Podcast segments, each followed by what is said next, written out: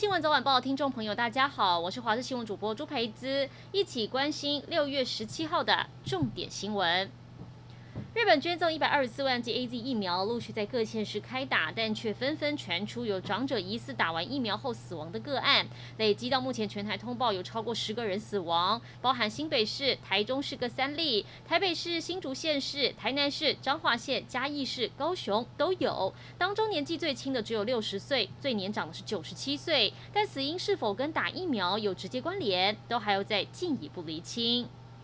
云林台塑六轻工业区累计五个人确诊，台塑集团宣布，从六月二十四号开始，要进入厂区的委外包商或是移工，都要持有六月十号以后的快筛阴性证明。因此，云林县卫生局协调台大云林分院，从今天开始，要在麦寮高中设置快筛站。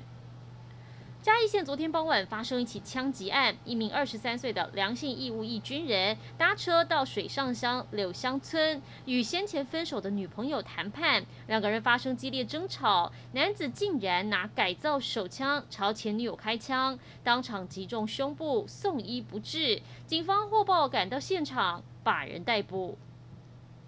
国际消息：美国国防部印太事务助理部长提名人瑞特纳十六号出席联邦参议院军事委员会提名听证会时，表示美方会仔细审视台海当前的军事平衡，要确保美台通过国防合作和中国所构成的威胁抗衡。瑞特纳还强调，共军在台海的军事活动破坏原有的稳定性，同时更增加军事误判风险。他也重申美方重视印太地区自由开放的重要性。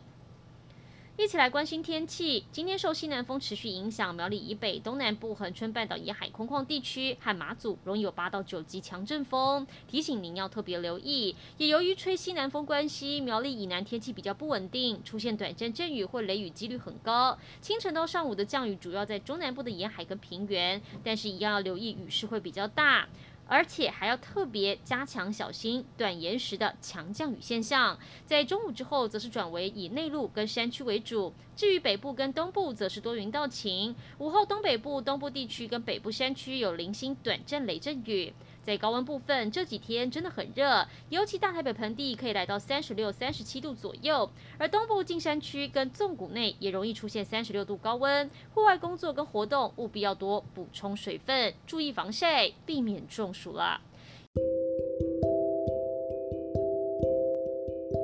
以上就是这一节新闻内容，感谢您的收听，我们再会。